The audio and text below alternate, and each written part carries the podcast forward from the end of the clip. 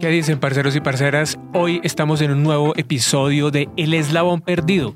Mi nombre es Juan Pablo Gaviria y la verdad me apasiona enormemente poder compartir todo tipo de contenidos con ustedes que nos ayuden a ser mejores personas, pero sobre todo que nos ayuden a ser mejores seres humanos, a retarnos a ser mejores personas todos los días, a autoconocernos más profundamente, ese eslabón perdido que nos hace falta en nuestra vida para lograr cualquier cosa que nos propongamos.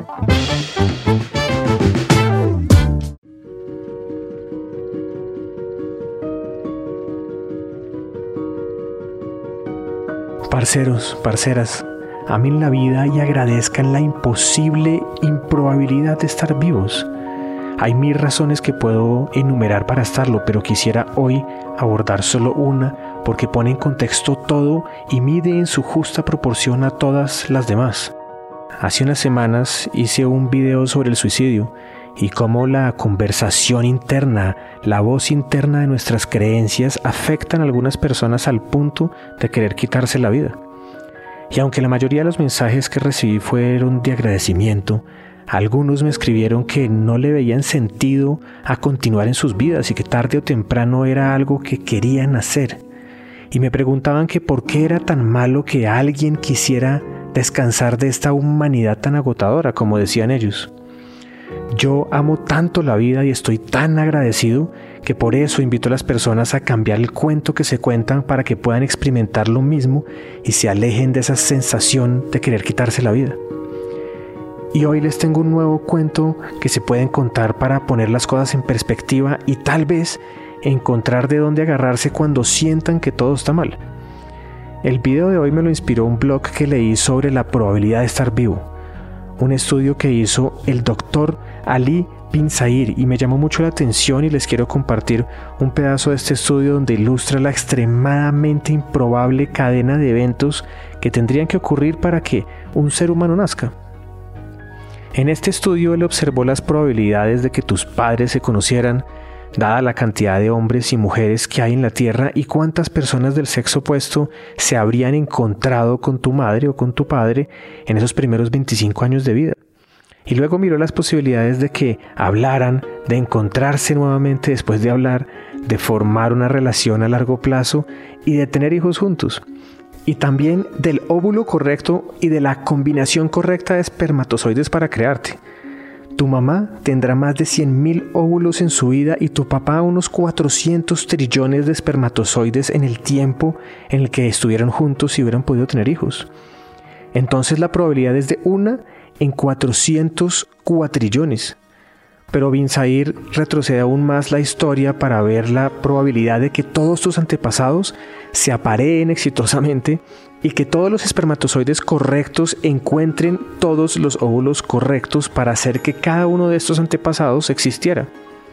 Entonces la probabilidad de que existas es de 1 en 10 a la 2.685.500. Sí, eso es un 10 seguido de 2 millones y medio de ceros.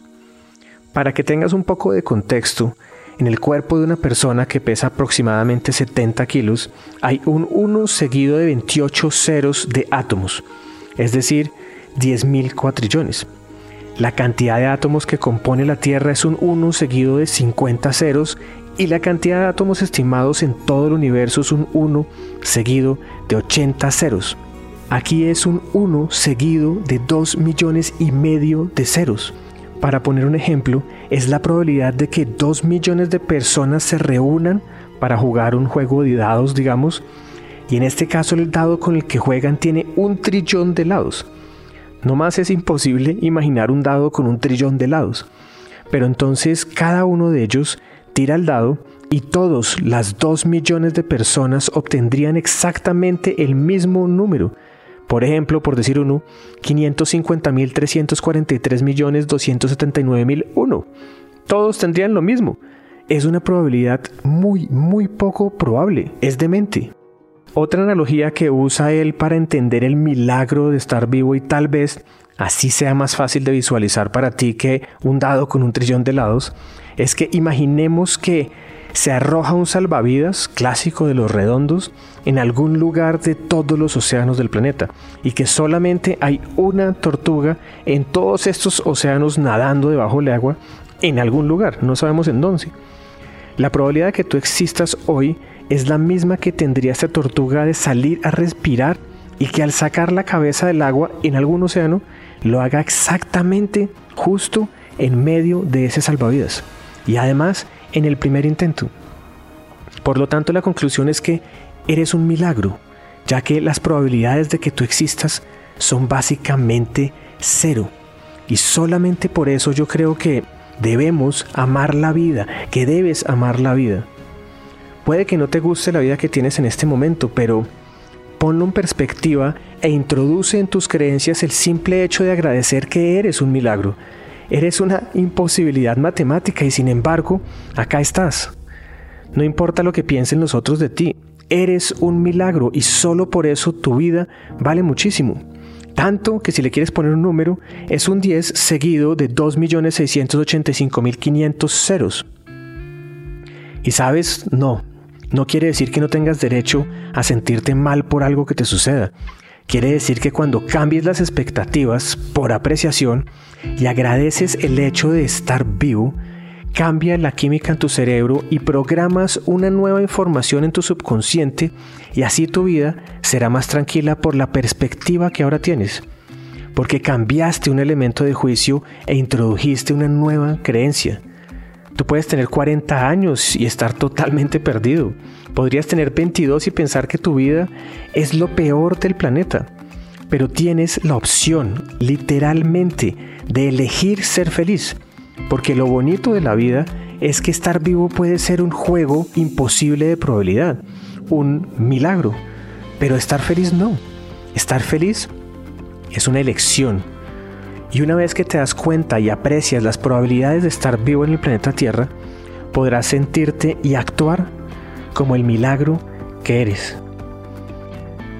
Parceros, parceras, como siempre les mando un abrazo muy muy grande, lleno de la mejor energía, de muchísimo amor y de muchísimo agradecimiento. Hasta la próxima. Chao, chao.